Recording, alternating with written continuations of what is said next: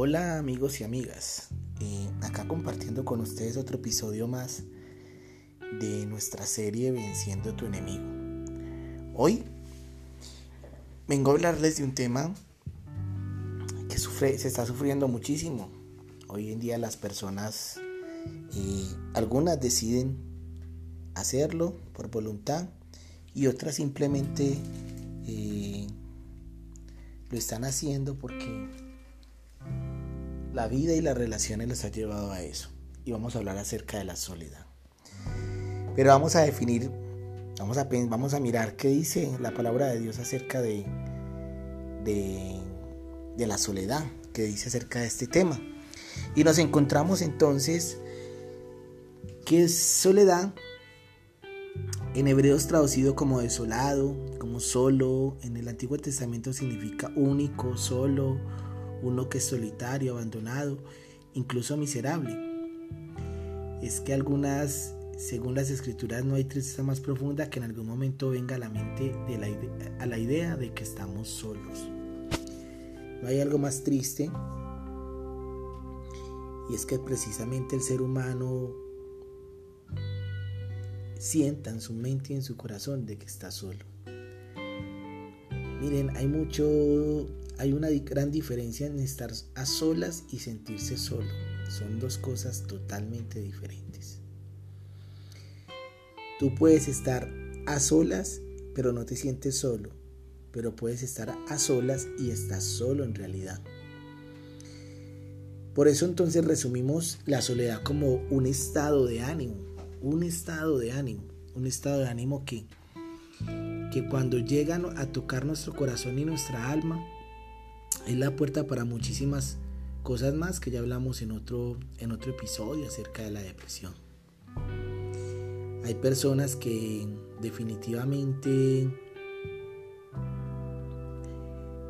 deciden vivir relaciones emocionales una tras otra, con muchísima intensidad, con muchísimo, muchísimo de por medio, donde viven muchísimas cosas, y cuando estas relaciones terminan, terminan con una enfermedad que se llama soledad nociva.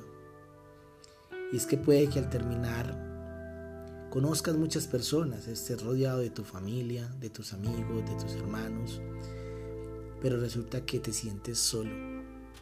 Y es por todo eso que has, ido entregando poco a poco en tus relaciones de pareja, en tus relaciones sexuales. Hay personas que no tienen relaciones de pareja, pero tienen eh, un desorden total en su área sexual y son promiscuos y esto también les genera y les abre puerta para esa soledad nociva.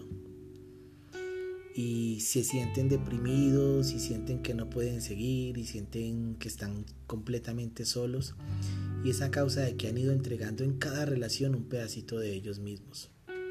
Un pedacito, un pedacito, un pedacito. Por eso es tan importante que nosotros entendamos que el único que puede llenar ese vacío es Dios. En Génesis dice Dios, luego de, crear el primer hombre, dijo, no es bueno que el hombre esté solo, haré una ayuda adecuada para él. Entonces el Señor Dios hizo una mujer y la presentó al hombre. Lo dice en Génesis capítulo 2, versículo 18. Dios mismo proveyó una compañía.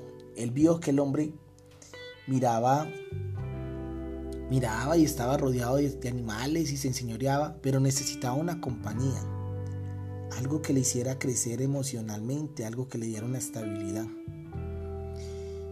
Dice el Salmo 25, 16 y 21, mírame y ten misericordia de mí, porque estoy solo y afligido. Las angustias de mi corazón se han aumentado, sácame de mis congojas, mira mi aflicción y mi trabajo y perdona todos mis pecados. Mira a mis enemigos como se han multiplicado y con odio violento me aborrecen. Guarda mi alma y líbrame, no sea yo avergonzado porque en ti confíe. Integre y rectitud me guarden, porque en ti he esperado. Redime, oh Dios de Israel, de todas sus angustias. En ese salmo vemos cómo, cómo suplicaban el salir de esa soledad. David, el rey de Israel, también lo vivió. Dice que se escondió en una cueva. Dice, al igual que Elías, todos vivieron esos episodios de depresión, pero sobre todo de soledad. Ese sentimiento de no tener a nadie en tu vida. de no ser valioso o importante para alguien, que muchas veces lleva a las personas a tomar la peor, la peor de sus decisiones y es acabar con sus vidas. Dios dice en Romanos 5.8, más Dios muestra su amor para con nosotros, en que aun siendo pecadores, Cristo murió por nosotros. Y al morir, Él restableció y restauró muchísimas cosas, entre esas nuestra relación con Dios, para que entonces ese sentimiento de soledad se fuera de nuestras vidas, ese sentimiento que nació cuando el pecado de Adán y Eva se fuera de por vida y pudiéramos nuevamente sentir la presencia y la compañía de nuestro buen Dios. Es por eso que te animo que si no has recibido a Cristo en tu corazón, tú le abras la puerta de tu corazón. La palabra de Dios dice en Apocalipsis 3:20, He aquí yo estoy a la puerta y llamo. Si alguno oye mi voz y abre la puerta, entraré a él, cenaré con él y él conmigo. Y esto significa que, que Él va a estar ahí todo el tiempo con nosotros y tú no vas a sentir en soledad.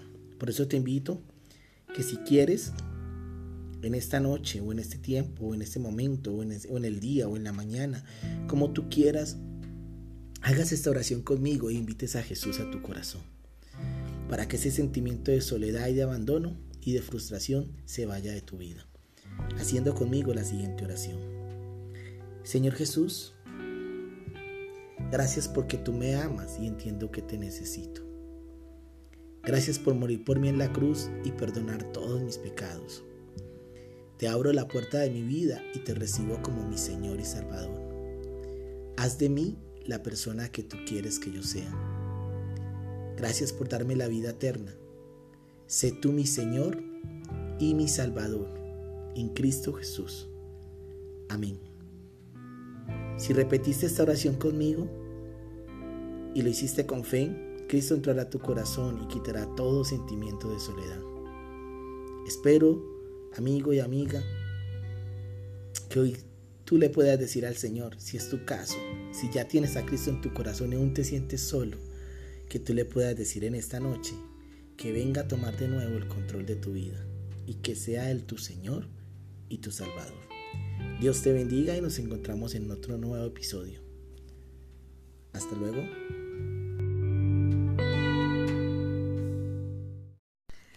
Hola a todos y todas, les saluda Alejote su siervo en otro mensaje más de Venciendo a tu enemigo. Hoy compartiendo con ustedes un tema especial como todos, vamos a hablar de la aflicción. ¿Qué será eso de la aflicción? ¿Por qué Dios entonces permite, si su palabra dice que nos quiere dar una vida abundante, por qué permite la aflicción en sus hijos? ¿Por qué no aflige al enemigo? ¿Por qué no aflige a los que no son sus hijos? Pero ¿por qué sigue afligiendo a sus hijos? Hoy quiero compartirte y para esto quiero que leamos Santiago capítulo 1, versículo del 2 al 4. Y dice de la siguiente forma. Hermanos míos, considérense muy dichosos cuando tengan que enfrentarse con diversas pruebas pues ya saben que la prueba de su fe produce constancia, y la constancia debe llevar a feliz término la obra, para que sean perfectos e íntegros, sin que, les, sin que les falte nada. Eh, me llama poderosamente la atención este pasaje, porque comienza diciendo, hermanos, siéntasen dichosos, siéntase alegres, cuando pasen por diferentes tipos de pruebas cuando sean afligidos en medio del desierto, cuando estén pasando por esa situación emocional quizás no tan cómoda, por esa situación financiera. Conozco muchas personas que cuando llegan a conocer de Dios y tienen dinero, un dinero que ha sido conseguido de forma mala vida o que quizás eh, cuando llegó a los caminos de Dios su seguridad era su dinero, muchas veces se encuentra uno que cuando conocen de Dios, Dios permite que se queden sin un peso, sin un, sin un eh, no sé, un dólar, euro, no sé dónde escuchen, donde vayan a escuchar este mensaje. Pero Dios hace que se quede sin un céntimo. porque él lo que anhela es llamar la atención y que le den el primer lugar. Cuando las personas entendemos eso, entonces Dios comienza nuevamente a prosperar. Y no solamente en lo económico, sino en lo emocional, en lo laboral, en lo familiar, etcétera, etcétera. Es por eso que dice, pues ya saben que la prueba de su fe produce constancia. Y eso es lo que Dios desea probar cuando te aflige. ¿Qué es, ¿Qué es la aflicción? Es un profundo sentimiento de tristeza. Es pensar que no vas a poder lograr algo. Es pensar que te vas a quedar todo el tiempo allí, solo o sola, derrotado o derrotada. Pero es ahí donde Dios dice que produce constancia. ¿Y por qué constancia? Porque así como existen unas disciplinas físicas para nuestro cuerpo, también existen unas disciplinas espirituales para que conozcamos un poco más de nuestro buen Dios. Y es lo que Dios quiere ejercitar. Entonces está la disciplina del ayuno, la oración, la intercesión, la vigilia, etcétera, etcétera. Diferentes tipos de disciplinas que nos van a ayudar a tener una mejor fuerza. Ese devocional en las mañanas, esa oración al acostarnos, va a hacer que cada día nuestras vidas estén mucho más livianitas de conciencia, mucho más tranquilas y sobre todo que nuestra confianza en Dios aumente. Dice la palabra de Dios también en Isaías 43.2 que él, él no va a permitir que nosotros nos ahoguemos, Él no va a permitir que nosotros eh, moramos en medio de, eh, en medio de esta situación, en medio de, de una aflicción. Y muchos dirán, no, pero yo conozco personas que se han muerto en medio de la aflicción. Pero yo me refiero más a esa muerte espiritual que física. Dios no va a permitir que quedes allí solo, sino que va a venir a tu auxilio, va a venir a tu clamor. Dice Isaías 43, versículo 2 de la siguiente forma, dice, Cuando cruces las aguas yo estaré contigo, cuando cruces los ríos no te cubrirán sus aguas, cuando camines por el fuego no te quemarás, no te quemarás, ni te abrazarán las llamas, porque yo estoy contigo. Estar en la aflicción con Cristo es, sinónimo, o mejor dicho, es es sinónimo de, de, de fortaleza, es sinónimo de bendición. Estar en la aflicción con Cristo te da ciertas ventajas porque te va a permitir conocerlo mucho más íntimamente, porque te va a permitir quebrarte delante de su presencia, porque va a permitir que Él forme su carácter en ti. Estar en la aflicción con Cristo es experimentar que eres hijo y que Dios tiene la atención en ti. Pero no siempre estarás en aflicción porque Dios convertirá ese lamento también en gozo. Va a permitir llenarte de su presencia, de su paz y traerte libertad. Estar en la aflicción sin Cristo genera que te metas en adicciones, que te metas en circunstancias que hacen que tu vida se ponga a riesgo, tu integridad. Por eso te invito a ti que estás escuchando este mensaje, si aún no, no conoces, si estás pasando por una aflicción, si eres hijo o hija de Dios y aún así te sientes afligido, quiero que ores conmigo, quiero que ores conmigo. Y si no conoces de Dios tampoco, y si no conoces de Dios tampoco, pues no, no importa, igual te invito para que hagas esta oración conmigo, para que juntos le pidamos a Dios que en medio de esos momentos de aflicción, en medio de esos momentos de, de neblina, de oscuridad, nos permita ver la luz, nos permita experimentar esa paz que necesita nuestra alma. Y digámosle, Padre, gracias te damos en esta noche. Queremos glorificarte, queremos bendecirte. Queremos venir delante de ti y honrarte, Dios. Queremos pedirte a ti que tomes el control de nuestro corazón, que nos permitas, oh Dios, en medio de, de ese tiempo de fricción, de ese tiempo de, miedo, de ese tiempo de, tristeza, de ese tiempo de, ansiedad y de preocupación por el futuro, permítenos venir delante de ti y entregarte este tiempo. Yo te invito a ti que estás escuchando este mensaje y esta oración, que le digas a Dios que te está robando la paz, ¿Qué no te permite dormir tranquilo o tranquila? ¿Qué te mantiene irascible? ¿Qué te mantiene con el alma amargada o amargado? Dile, Padre, yo vengo y me presento delante de ti. Y como los mensajes de, este, de esta serie, hoy quiero vencer en el nombre poderoso de Jesús ese enemigo de la aflicción. Y hoy me quiero apropiar de la libertad en ti, oh Dios. Quiero aprender el propósito de esa aflicción y quiero experimentar tu gracia y tu poder. Gracias por este tiempo, gracias por este mensaje y gracias porque mi corazón hoy decide recibirlo, guardarlo y ponerlo en práctica. Gracias porque me permites participar de la aflicción, pero también me permites participar del gozo y de la libertad en Cristo. Te alabamos y te glorificamos. En Cristo Jesús. Amén. Mi amigo y mi amiga, deseo que Dios bendiga esta semana poderosamente en tu vida. Que todo lo que hagas, que Dios bendiga la obra de tus manos y sobre todo que puedas pasar tiempos de intimidad con el Señor, conociéndolo y venciendo el enemigo. Dios te bendiga y hasta un próximo mensaje.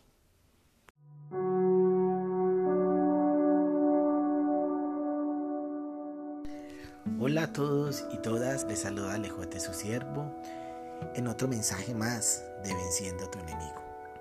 Hoy compartiendo con ustedes un tema especial como todos, vamos a hablar de la aflicción. ¿Qué será eso de la aflicción? ¿Por qué Dios entonces permite, si su palabra dice que nos quiere dar una vida abundante, por qué permite la aflicción en sus hijos? ¿Por qué no aflige al enemigo? ¿Por qué no aflige a los que no son sus hijos? Pero ¿por qué sigue afligiendo a sus hijos? Hoy quiero compartirte y para esto quiero que leamos Santiago capítulo 1, versículo del 2 al 4. Y dice de la siguiente forma.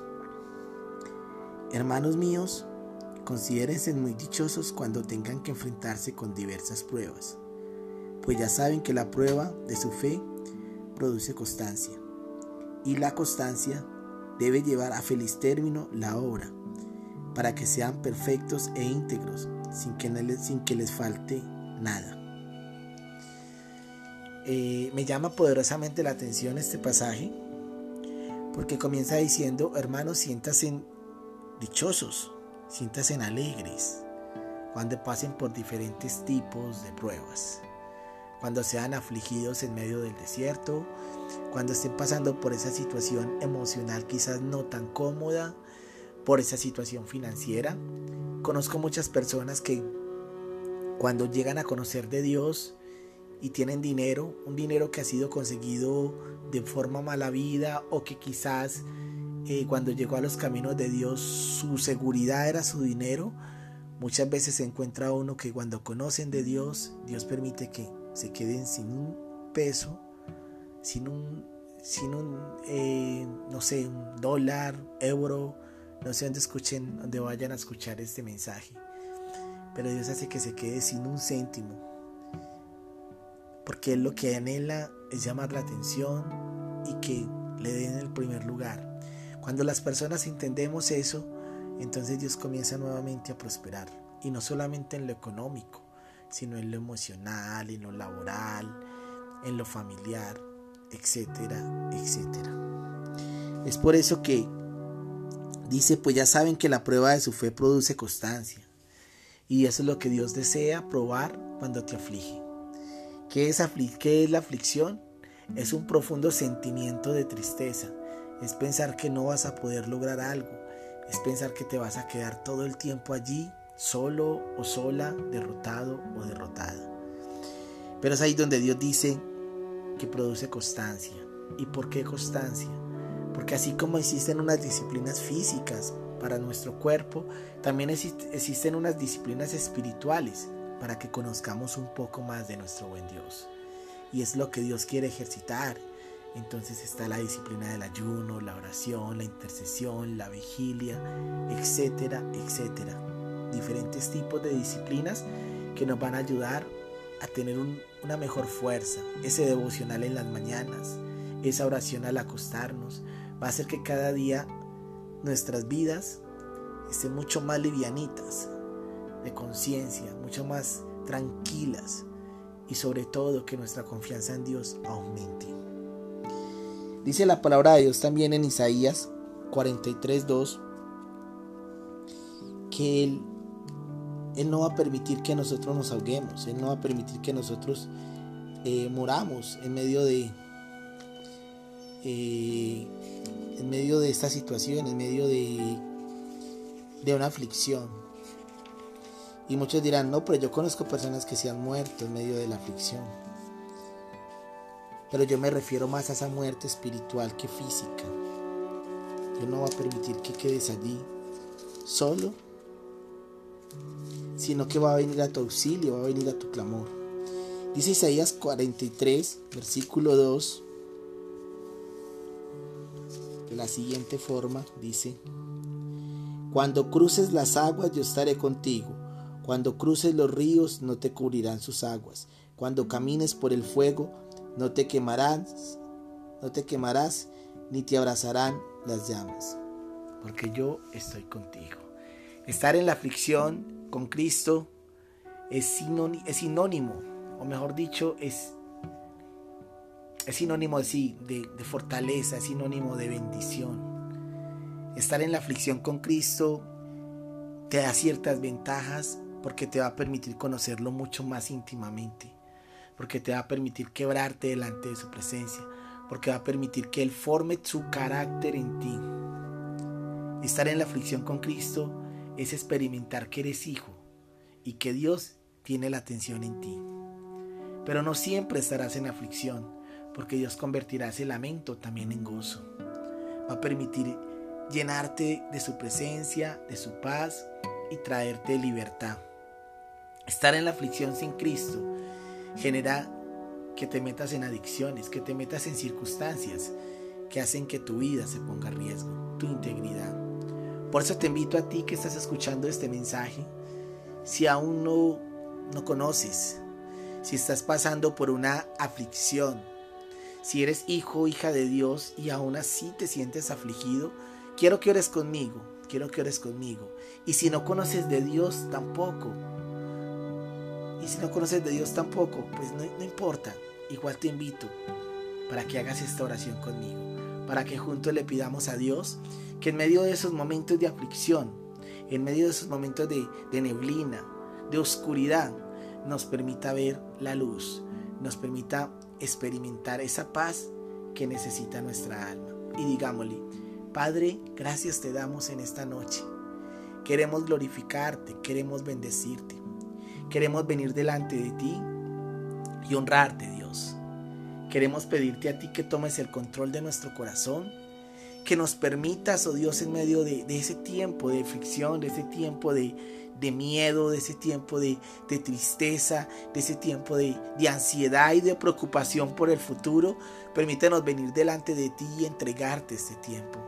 Yo te invito a ti que estás escuchando este mensaje y esta oración, que le digas a Dios que te está robando la paz, que no te permite dormir tranquilo o tranquila, que te mantiene irascible, que te mantiene con el alma amargada o amargado.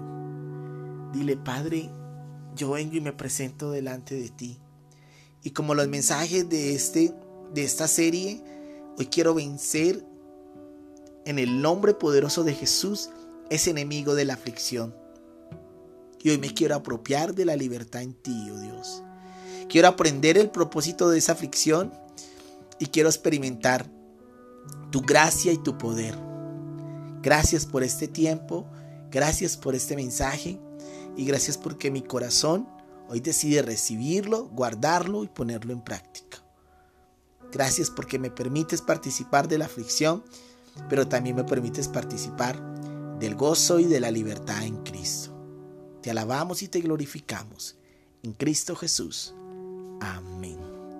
Mi amigo y mi amiga, deseo que Dios bendiga esta semana poderosamente en tu vida que todo lo que hagas, que Dios bendiga la obra de tus manos y sobre todo que puedas pasar tiempos de intimidad con el Señor, conociéndolo y venciendo el enemigo. Dios te bendiga y hasta un próximo mensaje.